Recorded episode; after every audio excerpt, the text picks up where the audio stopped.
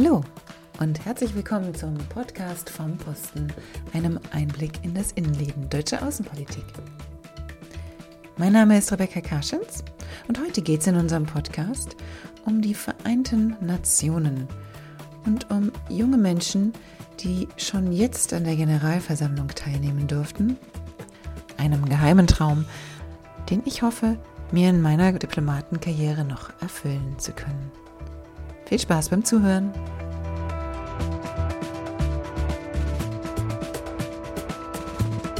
Heute habe ich das ganz besondere Vergnügen, mit zwei Menschen zu reden, die gar nicht direkt im Auswärtigen Amt arbeiten, das Auswärtige Amt aber in der Zwischenzeit schon ganz gut kennengelernt haben. Das sind Franka Weckner und Ruslan Bivoino. Die beiden sind Jugenddelegierte. Und jetzt bin ich neugierig. Was ist ein Jugenddelegierter, eine Jugenddelegierte? Als UN-Jugenddelegierte zur Generalversammlung setzen wir uns bei den Vereinten Nationen für die Interessen junger Menschen ein. Das Amt ist paritätisch besetzt, also von Russland, Bivoino und von mir. Bereits seit 1981, also seit gut 40 Jahren, empfehlen die Vereinten Nationen den Mitgliedstaaten, Jugenddelegierte in die nationalen Delegationen aufzunehmen, um eine direkte Form der Beteiligung von jungen Menschen zu ermöglichen. Deutschland macht das seit 2005 und da die Vereinten Nationen den Anspruch erheben, für alle Menschen zu handeln, müssen sie eben auch die Perspektiven der Jugend einbringen, da die Jugend im Moment ungefähr 40 Prozent der Weltbevölkerung darstellt. Und ein Weg, dies zu tun, ist über die Jugenddelegierten. Und was sind dann eure Aufgaben bei der VN? Als Jugenddelegierte, und da steckt ja auch schon Delegierte im Namen, haben wir im Grunde genommen zwei große Gremien, Organe bei den Vereinten Nationen, zu denen wir fahren, zu denen wir delegiert sind. Das ist einerseits die Generalversammlung, die dann ja jeweils immer im Herbst eröffnet und auch die Sozialentwicklungskommission des Wirtschafts- und Sozialrats, auch dort sind wir vertreten, dann im Frühjahr. Und da reisen wir dann hin, um zum Beispiel Diplomatinnen und Diplomaten, sowohl deutsche als auch ausländische, zu beraten, sprechen aber auch mit UN-Offiziellen. Was Teil unseres Mandats ist, ist auch, dass wir an der Jugendresolution und anderen Resolutionen mitarbeiten, Kommentare mitgeben dürfen. Wir veranstalten Informationsveranstaltungen in den Verhandlungspausen, also Side-Events, aber arbeiten auch sehr gerne mit anderen Jugenddelegierten zusammen. Es sei gesagt, dass wir im Rahmen der Generalversammlung immer im dritten Ausschuss mitwirken, in dem es um soziale, humanitäre und kulturelle Fragen geht. Und bei der sozialen Entwicklungskommission geht es dann letztlich immer um die jeweiligen Schwerpunkte des, des Jahres, des Jahrgangs. Wow, das klingt super spannend. Das heißt, ihr seid wirklich auch mit bei der Generalversammlung dabei. Ein heimlicher Traum von mir, den ich in meiner Diplomatenkarriere noch zu verwirklichen habe. Wie hat das denn bei euch angefangen? Vielleicht fängst du an, Franka, und erzählst mal, wie kamst du an diese Aufgabe und ja, wie kamst du überhaupt auf diese Idee? Also ein großer Teil unserer Arbeit ist, dass wir mit jungen Menschen in Deutschland in Kontakt treten, also dass die Jugenddelegierten Workshops halten. Und Russland und ich sind eigentlich beide auf das Amt gekommen, weil wir an so einem Workshop auf der anderen Seite saßen und mitgemacht haben, wie ehemalige Jugenddelegierte eben über ihre Arbeit berichtet haben, über die Vereinten Nationen. Und mich hat das total begeistert, auch dieser so Brückenschlag zwischen lokalen Engagement. Also ich war damals und bin auch immer noch sozial engagiert und dann das mit einer sehr, sehr großen Ebene zu verbinden. Also, dass man einerseits mit der Freiwilligen Feuerwehr spricht, was denn so Themen sind, die diese jungen Menschen interessiert und das dann aber mitzunehmen auf diese Riesenplattform und eben so eine sehr direkte, kurze Verbindung hat zwischen sehr, sehr lokaler Jugendarbeit und wie es jungen Menschen in Deutschland geht und eben dieser super großen und auch ein bisschen abstrakten Ebene, die einem so sehr weit weg vorkommt oder zumindest mir sehr weit weg vorgekommen ist. Und das ist super spannend und das macht das Amt auch total aus. Mhm. Wie war das bei dir, Russland? Franke hat es ja schon erwähnt. Ich würde mich Franka da ganz anschließen. Ja, es ist einfach diese Besonderheit im Amt. Ne? Das hat man ja wirklich selten, dass man kommunale, lokale Arbeit verbinden kann, eben mit einer globalen Perspektive oder Arbeit. Das kenne ich jetzt von keinem anderen Amt, außer, sage ich mal, unseren Pendants, anderen Jugenddelegierten. Und ich hatte noch damals meinen Bezug zur UNICEF gehabt, der jetzt im Laufe der Zeit ein bisschen abgenommen hat. Da Dazu werden wir sicher auch noch ein bisschen was erzählen.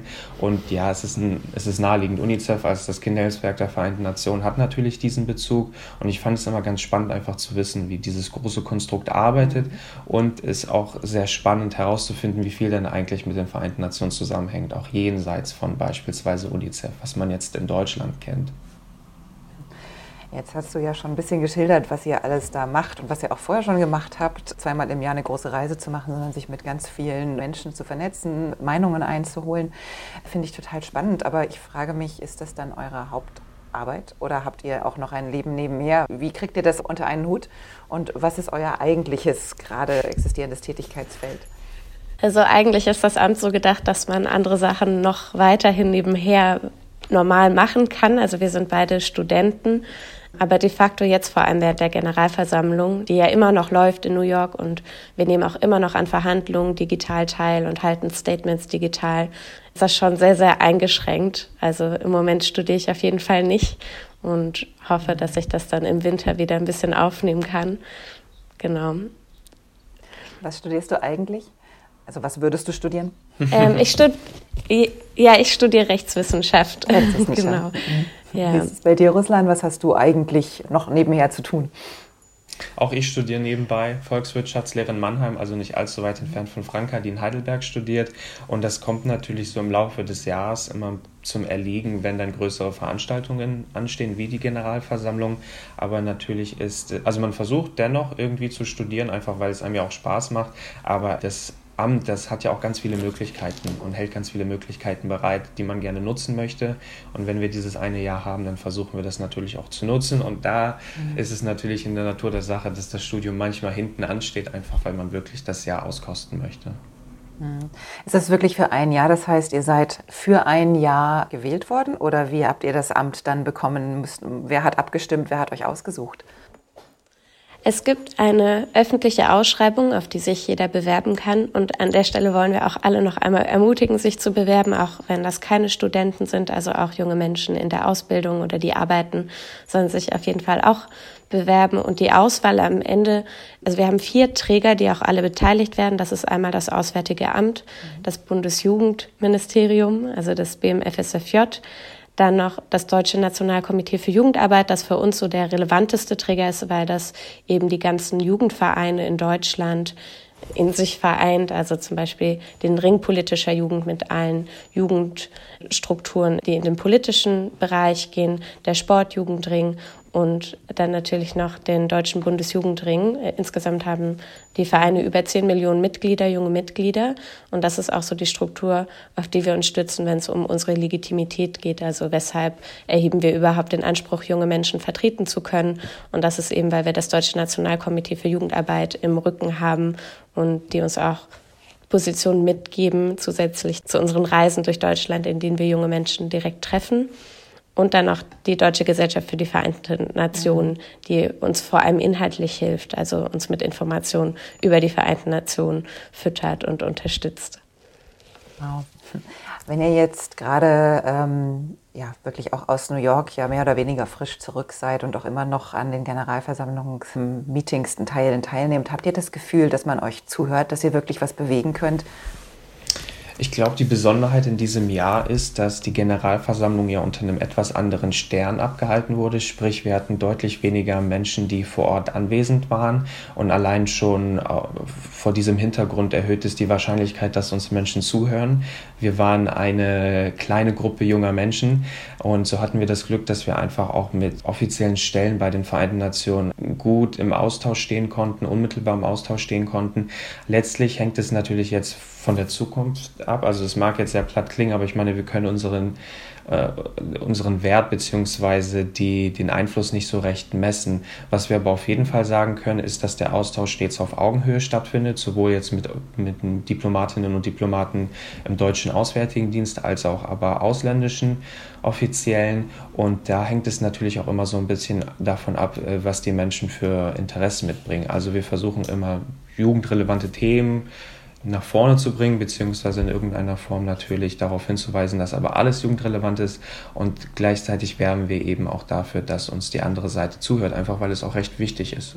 Wir haben jetzt demnächst die COP, die ansteht. Das ist, äh, das ist natürlich erstmal eine Klimafrage, aber letztlich berührt das natürlich jetzt auch eine ganze Gruppe, eine ganze Bevölkerungsschicht, also uns junge Menschen. Und da wollen wir natürlich immer diese Brückenschläge machen, um einfach zu zeigen, wie viel denn wirklich davon abhängt, dass wir eine lebenswerte Zukunft haben. Mhm. Jetzt ähm, hast du es gerade schon mal gesagt, New York war dieses Jahr ein bisschen besonders, weil es eben doch aufgrund der Corona-Pandemie für viele nicht möglich war, hinzureisen. Mich würde trotzdem, auch weil ich natürlich schon gesagt habe, dass ich selbst davon träume, irgendwann mal dahin zu kommen, unheimlich interessieren. Was waren denn so eure ersten Eindrücke? Wie war das, als ihr da ankamt? Was habt ihr erlebt? Wie wurdet ihr untergebracht? Und ja, was ist da für eine Stimmung in der Stadt? Also Russland und ich waren beide zum allerersten Mal auch in den Vereinigten Staaten und dann gleich in New York. Also es war sowieso sehr aufregend. Und dann kam noch dazu, dass, also, dass man natürlich immer so ein Bild von den Vereinten Nationen hat und das dann ein total merkwürdiges Gefühl erstmal ist, dann in der Generalversammlungshalle zu stehen und dann zu denken, okay, das kenne ich jetzt aus Schulbüchern, das kenne ich jetzt aus Filmen. Ist das jetzt wirklich diese Halle? Also gibt es nur die? Gibt es noch irgendwie eine andere, die irgendwie geheimer ist? Also weil das dann plötzlich alles sehr greifbar ist, wenn man plötzlich in diesem Raum steht und dann merkt, okay, es ist alles irgendwie nicht so weit weg und nicht so abstrakt, wie man denkt. Und da vorne sitzt jetzt irgendwie der Botschafter von Südafrika und da hinten ist irgendwie ein Vertreter von, weiß nicht, von Chile. Und das ist erstmal total absurd, dass man erstmal ein bisschen irritiert ist und dann gewöhnt man sich aber auch ziemlich schnell dran und dann ist es auch, ja, also immer noch sehr beeindruckend, aber auch greifbarer. Und das ist auf jeden Fall auch was, was ich jetzt so mitnehme, wieder mit nach Deutschland oder auch in die Jugendkonsultation, die wir ja immer noch haben. Also dieses, es ist wirklich nicht so weit weg. Das sind alles ganz normale Menschen, was sich erstmal nicht nach so einem besonderen Satz anhört, aber wenn man dort ist, dann kriegt man das wirklich mit. Das sind alles Leute, die sich auch irgendwie bemühen, die was ändern wollen, die dann ihre Regierungsposition vertreten und man versucht dann irgendwie einen Konsens zu finden.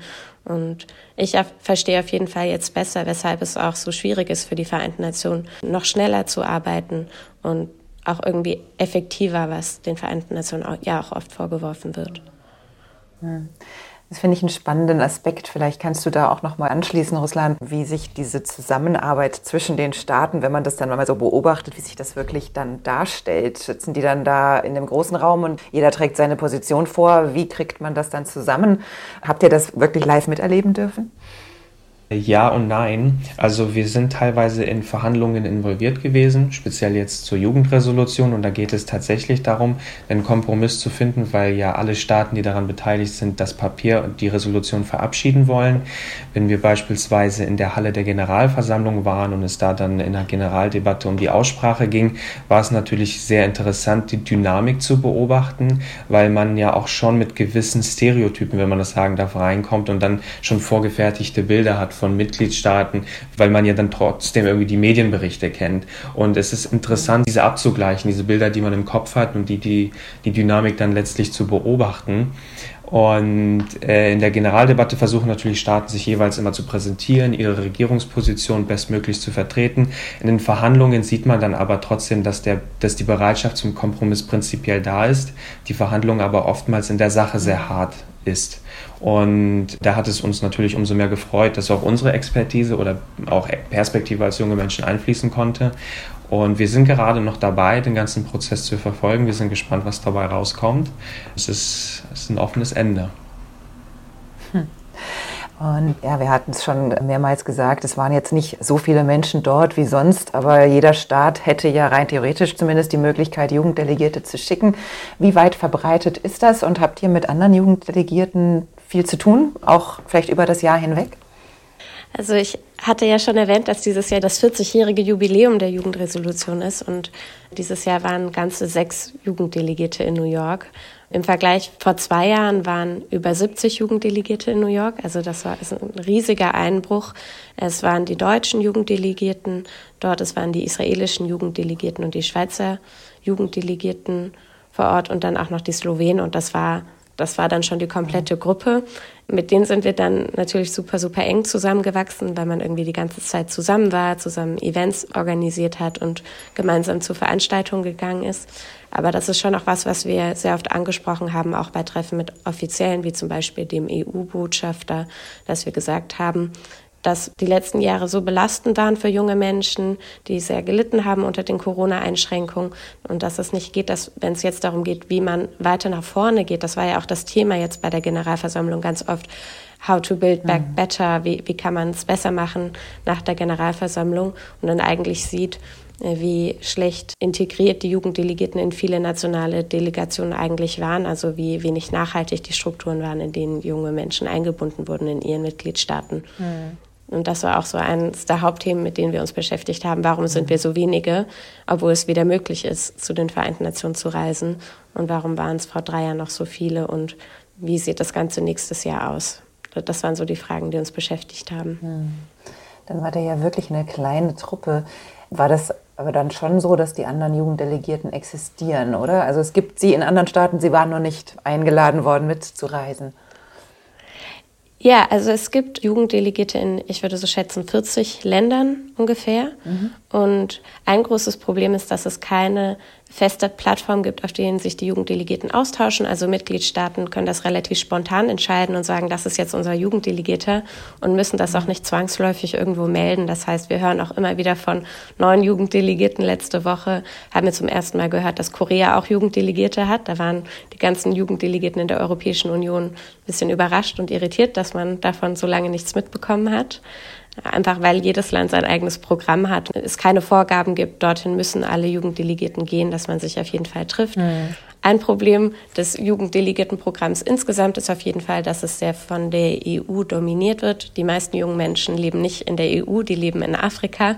Und die Afrikanische Union hat im Moment keinen einzigen Jugenddelegierten zur UN-Generalversammlung, von dem wir wissen. Mhm.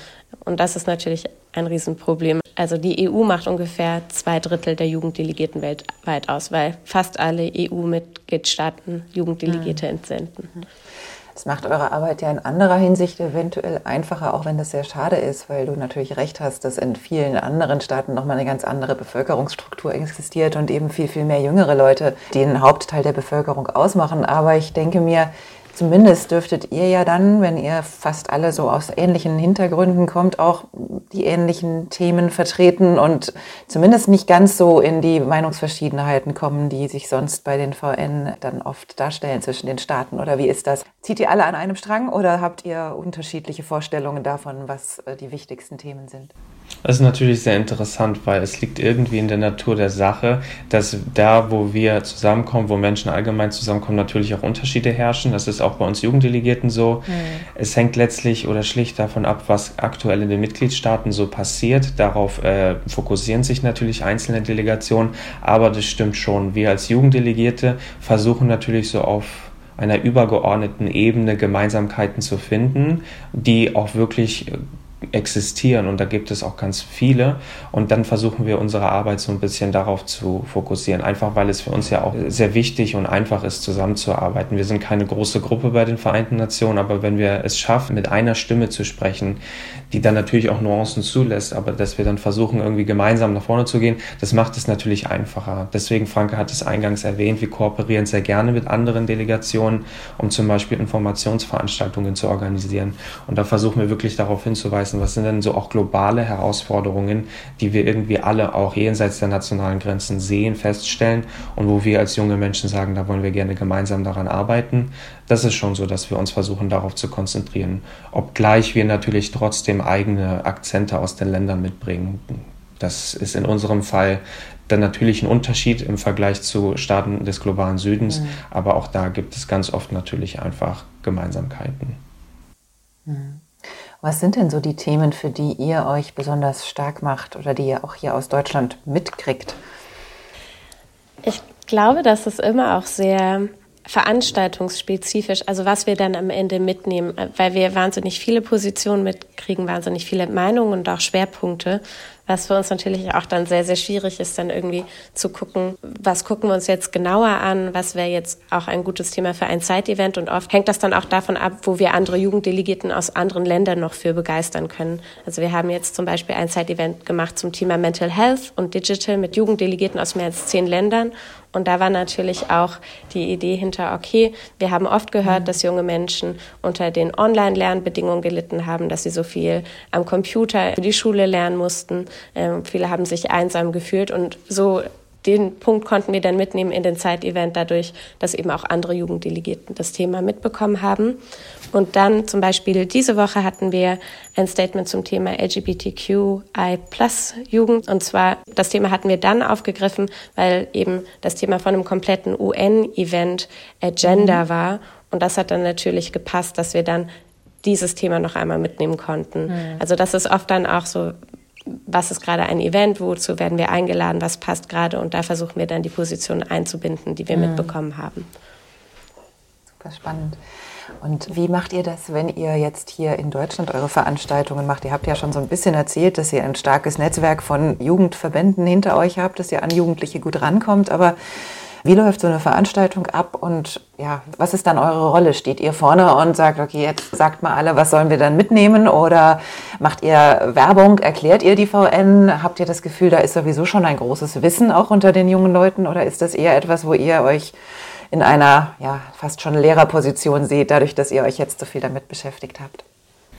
Vorweg, also wir kommen prinzipiell schon sehr leicht und sehr gut an junge Menschen ran. Äh, würde nicht die Pandemie immer im Weg stehen, weil die hat es natürlich wirklich erschwert, einfach so Präsenzbegegnungen zu ermöglichen. Die letzten Monate hat es aber glücklicherweise geklappt. Und das ist, glaube ich, auch die Krux der Sache. Also wer hat denn wirklich die Möglichkeit, mit uns Jugenddelegierten in Person oder auch online zu sprechen? Wer bringt die Zeit mit, die technische Ausstattung, die Kapazität? Und davon abhängig ist dann letztlich auch zum Beispiel der Wissensstand, mhm. den die Teilnehmenden mitbringen. Und der Austausch findet manchmal auf einer sehr basalen Ebene statt, dass wir wirklich erstmal erklären, was sind die Vereinten Nationen, was hängt denn überhaupt mit den Vereinten Nationen zusammen, was sind ihre Ziele. Dann versuchen wir darauf so ein bisschen aufbauend unser Mandat, unser Amt zu erklären, damit wir nicht in so einem luftleeren Raum existieren. So, das sind Delegierte, weil ganz oft vielleicht auch der Gedanke im Raum ist, wir sind die einzigen Delegationen hier in Deutschland, aber es gibt noch weitere Programme, sprich, da muss man natürlich aufschlüsseln, wo genau die Unterschiede sind. Mhm. Wenn wir aber in den inhaltlichen Austausch gehen, wie jetzt auch am kommenden Freitag, dann ist es natürlich so, dass wir auch gerne mit versierten Gruppen zusammenarbeiten und dann auch versuchen zu diskutieren und dann ganz schnell natürlich in so äh, Fragestellungen kommen wie, äh, wie kann man denn die Vereinten Nationen reformieren oder was ist denn reformbedürftig, sodass man dann ganz konkret auch Dinge formuliert, die wir auch in unsere Gespräche mitnehmen. Ja, ich glaube, was man vielleicht auch noch äh, kurz dazu sagen kann, dass es immer davon abhängt, mit welchen Gruppen wir in Kontakt kommen und dass wir uns natürlich auch freuen, wenn wir mit jungen Menschen sprechen, die vielleicht noch nie von den Vereinten Nationen gehört haben. Also das ist gar kein Minus für uns, wenn wir nicht sofort fragen können, was wollt ihr denn eigentlich, sondern erstmal sagen müssen, das ist, sind überhaupt die Aufgaben der Vereinten Nationen. Ich würde eher sagen, wenn wir in so eine Situation kommen oder so einen Workshop dann haben, dann sind wir eigentlich an der richtigen Stelle angekommen, mhm. weil wir dann nicht mit den Leuten reden, die sich eh schon damit auseinandersetzen, mhm. sondern mit jungen Menschen, die sonst keinen Kontakt hätten zu dem Thema. Genau, da sind wir natürlich Multiplikatoren, das stimmt. Ja, super spannend. Ja, dann seid ihr natürlich jetzt an einer ganz besonderen Position. Es gibt nur zwei, die diesen Job haben, aber du hast es gerade schon mal erwähnt, Ruslan, es gibt ja durchaus auch andere Möglichkeiten für junge Leute, sich auch in Sachen VN zu informieren, zu engagieren, einzubringen. Kannst du vielleicht so ein bisschen kurz skizzieren, was dir so ja, aus dem Stegreif einfällt für Leute, die jetzt zuhören und sagen, naja, also auf die zwei Positionen mich zu bewerben, da habe ich eh keine Chance. Ich würde aber so wahnsinnig gerne, einfach um mal zu zeigen, wie breit das alles ist. Also ich würde Frankas Aufruf auf jeden Fall nochmal unterstreichen. Das Amt mag zwar immer sehr entfernt klingen, aber bitte bewerbt euch. Das ist auf jeden Fall eine Chance, die ihr euch nicht entgehen lassen solltet. Und vor allem auch dann nicht, wenn ihr glaubt, ihr habt nicht die nötigen Fähigkeiten. Im Zweifel klappt es dann doch. Bei Franka und mir hat es nämlich genauso ausgesehen. Und wenn man sich die Frage stellt, wie kann ich mich denn jetzt für die Vereinten Nationen engagieren, dann glaube ich, sollte man zuerst einmal wissen, will ich das wirklich formell oder informell machen. Informell, das sagen wir ganz oft, machen wir es bereits indem wir zum Beispiel Nachhaltigkeitsziele verfolgen oder auch durch unseren Protest auf den Straßen einfach einfordern, dass gewisse Dinge passieren. Andererseits gibt es natürlich noch diese formelle Schiene, also das, was Franka und ich machen, dass man versucht, im Rahmen eines Programms mitzuwirken. Da gibt es beispielsweise noch Delegierte für nachhaltige Entwicklung, Jugenddelegierte, das sind ebenfalls zwei paritätisch besetzte. Die werden auch getragen von einigen unserer Trägerstrukturen, aber auch darüber hinaus gibt es noch Beobachterprogramme und Delegationsprogramme unserer Strukturen, anderer Strukturen, die es einfach jungen Menschen ermöglichen, wirklich auch an so einer Schnittstelle zwischen Politik und Gesellschaft mitzuwirken. Ich kann da auf jeden Fall empfehlen, einfach auf einschlägigen Websites mal nachzuschauen. Wenn es um die Vereinten Nationen ganz konkret geht, da gibt es auch ein paar Programme. Ich als einer, der bei UNICEF war, kann natürlich empfehlen, einfach mal die Strukturen in Deutschland auszuprobieren. Frank hat zum Beispiel bei der ITU auch eine Organisation der Vereinten Nationen. Also schreibt uns gerne und im Austausch finden wir sicher auch etwas, was Menschen Spaß macht. Super, danke dir. Ja, äh, das ist ja eigentlich auch schon ein toller Schlussappell gewesen an alle die, die jetzt zugehört haben. Jetzt haben wir vielleicht auch ein paar ältere HörerInnen dabei. Die Frage ist nochmal, wann ist man denn nicht mehr jung für Jugenddelegierte? Also die Youth Envoy des Generalsekretärs ist ja jetzt sogar schon über 30, was ähm, nach deutschen äh, Jugendmaßstäben dann schon nicht mehr als Jugend gelten würde. Also wir orientieren uns an der Definition der Generalversammlung. Das geht dann bis 25 Jahre. Und andere Länder orientieren sich an anderen Definitionen, dann geht es eben bis 35. Ja, aber wer über 35 ist, ist dann auf jeden Fall nicht mehr Jugend. ja. okay, ich muss es also jetzt einsehen. Ja. ja. ist okay. Aber, und das sei gesagt, Wer unseren Bund ehemaligen, nun ehemaligen Bundestagspräsidenten Wolfgang Schäuble verfolgt hat bei seiner Abschlussrede, weiß, man kann die Interessen junger Menschen auch vertreten, wenn man nicht mehr im Alter von jungen Menschen ist. Und ich glaube, das geht auch in die andere Richtung und das ist auch ganz wesentlich. Ja.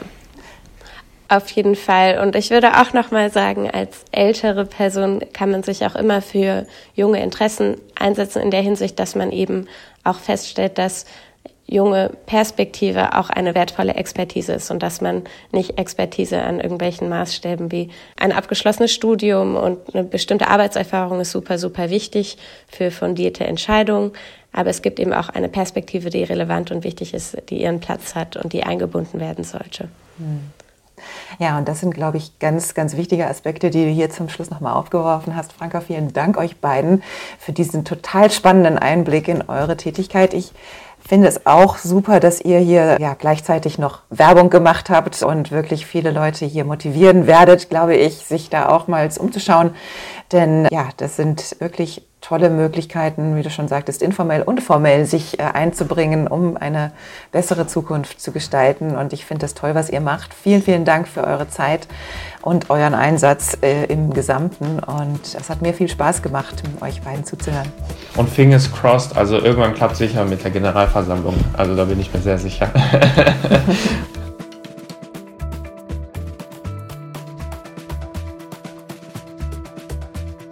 Damit ihr das alles jetzt auch ins Auswärtige Amt einordnen könnt, was uns Franka und Russland gerade erzählt haben, spreche ich jetzt noch mit Vanessa Berghöfer. Hallo Vanessa. Ja, hallo Rebecca. Ich freue mich, dass ich heute hier dabei sein darf in diesem wunderbaren Podcast. Vanessa, du arbeitest im Auswärtigen Amt in der Abteilung für internationale Ordnung, Vereinte Nationen und Rüstungskontrolle langer Titel, und dort dann im Bereich Dialog mit der Zivilgesellschaft. Genau. Kannst du ein bisschen erzählen, wie du auf diese Stelle gekommen bist, wie du überhaupt auf die Idee gekommen bist, dich in äh, internationalen Beziehungen einzusetzen und vielleicht auch dann noch, was du bei dieser Aufgabe dort jetzt tust? Ja, das mache ich sehr gerne. Ich bin keine Diplomatin im, im eigentlichen Sinne, also ich habe nicht diese Diplomatenausbildung, die jetzt ähm, Mitarbeiter am Auswärtigen Amt in Anführungszeichen normalerweise machen, sondern ich habe mich beworben auf eine Anzeige das war Anfang 2020 und das waren auch mehrere Stellen, die dort angeboten wurden. Man wusste also noch gar nicht genau, wo man da hinkommt.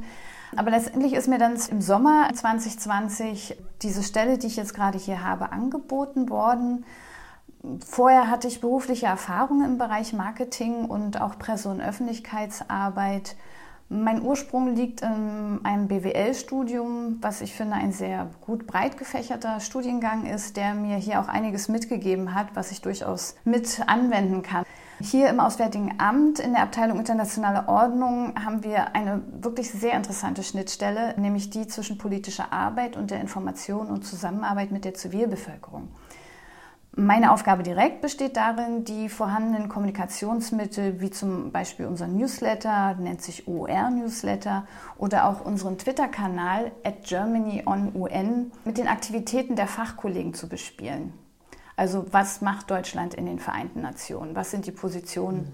Ähm, das heißt also, deine Aufgabe ist tatsächlich den Menschen in Deutschland ähm, oder weltweit äh, zu erklären, wie sich Deutschland äh, im Bereich internationale Ordnung und Vereinte Nationen engagiert. Habe ich das richtig verstanden? Genau, das hast du völlig richtig verstanden. Also wir haben viele Fachreferate, Kollegen in Fachreferaten, die verschiedene Themen bei den Vereinten Nationen für Deutschland, ich nenne es jetzt mal bearbeiten, ne? ähm, mhm. Resolutionstexte mit verfassen und so. Und das, was dann dabei herauskommt, unsere Position vor allem auch, ne, wie stehen wir zu bestimmten Themen in den Vereinten Nationen, was unterstützen wir, wo wollen wir uns noch mehr engagieren, das versuchen wir an die Zivilbevölkerung und natürlich auch an, an viele Interessierte ähm, zu vermitteln. Das ist ja so ein bisschen vergleichbar auch mit dem, was Franka und Russland mir erzählt haben. Sie versuchen das, was bei den Vereinten Nationen passiert, äh, Jugendlichen zu vermitteln und ein bisschen zu erklären, ja, wie dort die Abläufe sind und dann aber gleichzeitig natürlich auch die Positionen von jungen Menschen in den Vereinten Nationen mit einzubringen. Jetzt bin ich ganz gespannt, weil ein Teil deiner Aufgabe wohl auch beinhaltet, dass Franka und Russland das machen können, was sie gerade machen. Welchen Anteil hattest du an den beiden? ähm, ja, das ist ein spannender Prozess. Also unser Referat ist an der Auswahl der Bewerber und Bewerberinnen beteiligt, aber jetzt nicht allein entscheidend. Wir machen das mit zwei Trägern zusammen. Zum einen der Deutschen Gesellschaft für die Vereinten Nationen und die DNK, das ist das Deutsche Nationalkomitee für internationale Jugendarbeit. Es gibt ein Bewerbungsverfahren dazu, ein Auswahlverfahren. Und was uns jetzt bei, bei Russland und Franka und aber auch grundsätzlich bei den Bewerber und Bewerberinnen ähm, immer wieder auch in Erstaunen versetzt, ist einfach die enorme Erfahrung und auch das Engagement, das sie haben zum Zeitpunkt ihrer Bewerbung und was sie alles mitbringen. Das hat uns alles wirklich sehr mhm. beeindruckt und ähm, gerade Franka und Russland überzeugten uns dann auch als Bewerber und Bewerberinnen, die sowohl starke Meinungen und wertvolle Perspektiven mitbringen aber auch über eine Sensibilität für die Vielfalt junger Menschen und deren Interessen verfügen. Für uns ist natürlich auch sehr, sehr wichtig, wie denken junge Menschen über die Welt, über die Themen in den Vereinten Nationen. Ne? Welche mhm. Auswirkungen hat es auf sie und äh, was wollen die jungen Menschen? Du hast jetzt erwähnt, dass das mit zwei Trägergesellschaften zusammenläuft. Wie ist da die Zusammenarbeit? Ähm, zum einen finanzieren wir die Deutsche Gesellschaft für die Vereinten Nationen, weil wir das wirklich als ein sehr, sehr wichtiges Thema ähm, ansehen, dass die Zivilbevölkerung informiert ist, dass die Zivilbevölkerung weiß, was macht Deutschland in den Vereinten Nationen, warum ist die Arbeit in den Vereinten Nationen so wichtig. Ähm, und da haben wir schon seit, ich glaube, seit den 60er Jahren arbeiten wir da mit der Deutschen Gesellschaft für die Vereinten Nationen zusammen. Das ist ein eingetragener Verein. Die Deutsche Gesellschaft für die Vereinten Nationen macht dann nicht nur die Jugenddelegierten, sondern ist dann wirklich äh, ganz breit unterwegs. Kannst du noch ein paar Beispiele nennen? Die Deutsche Gesellschaft für die Vereinten Nationen, wir nennen sie jetzt mal kurz DGVN, das ist ein sehr langer Name. Ähm, die haben natürlich auch verschiedene Kommunikationsmittel wie Newsletter, sie machen Broschüren, ähm, auch Broschüren für, für, ich sag mal, für die Arbeit in, in Klassen, ne? also für die politische Jugendbildung, sage ich mal, für die politische Bildung. Sie machen auch eine, eine, Vielzahl an wirklich interessanten Veranstaltungen mit auch interessanten Teilnehmern, Speakern. Der Generalsekretär der Vereinten Nationen, Antonio Guterres, war auch schon mit dabei und es werden Preise verliehen zur Arbeit in den Vereinten Nationen. Also da ist die DGVN wirklich sehr breit und auch sehr gut aufgestellt und machen einen wirklich sehr guten Job. Du hast ja vorhin gesagt, äh, Franka und Russland ähm, sind außerordentlich engagiert und stecken da wirklich sehr viel Zeit und Herzblut in die Aufgabe als Jugenddelegierte.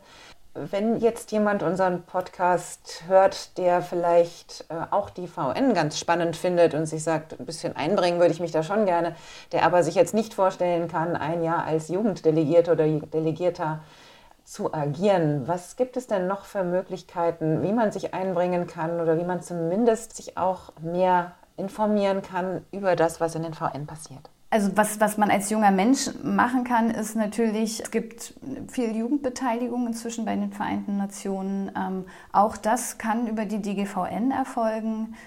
Man kann zum Beispiel auch in Klassen gehen und über die Vereinten Nationen ähm, zum Teil der politischen Bildung beitragen. Man kann auf jeden Fall auch Mitglied werden bei den DGVN und sich bei, als junge Menschen im Verein in den Landesverbänden, es gibt die DGVN hat Landesverbände, also das kann auch regional erfolgen oder auch in thematischen Arbeitskreisen, wie ich es schon angesprochen hatte, ähm, engagieren.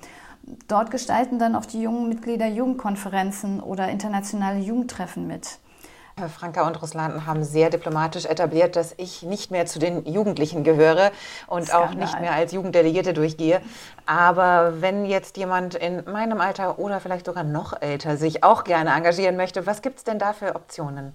Ja, auch da ist natürlich die DGVN ähm, eine der ersten Anlaufstellen. Sie bringen das in sehr guten und verständlichen Worten rüber. Ne? So Politik hat ja manchmal eine eigene Sprache, die, die nicht jedermann geläufig ist und jeder Frau. Und von daher ist da die DGVN für uns auch eine sehr gute Schnittstelle zur Zivilbevölkerung. Aber man kann sich natürlich auch direkt äh, bei uns, ich sage mal, engagieren, in Anführungszeichen. Auch wir haben, wie ich schon sagte, einen Abteilungsnewsletter, der monatlich über unsere Aktivitäten berichtet und unsere VN-Politik der Bundesregierung informieren kann. Du kannst auch Mitglied der DGVN werden, egal welchen Alters, und dich mit deiner eigenen Expertise für die Ziele der Vereinten Nationen gemeinsam mit anderen einsetzen. Ja, Engagement ist das Stichwort und Engagement ist, glaube ich, auch das, was äh, dich und deine Tätigkeit im Auswärtigen Amt auszeichnet. Das klingt total spannend. Auch den Newsletter werde ich mir gerne abonnieren. Verrätst du mir, wie man da dran kommt? Ähm, da kann man mir zum Beispiel eine E-Mail schreiben. Die nenne ich jetzt einfach mal or07-12.diplo.de. Da können Sie mich, Vanessa Berghöfer, auch ähm, ja, persönlich äh, erreichen und dann nehme ich Sie gerne mit auf den Verteiler. Super. Ja, vielen Dank auch für diesen wichtigen Tipp. Ich hoffe, du kriegst jetzt keine Spam-Mail-Flut, sondern nur nette Mails, die sich äh, interessieren für eine tiefergehende Information über die Vereinten Nationen.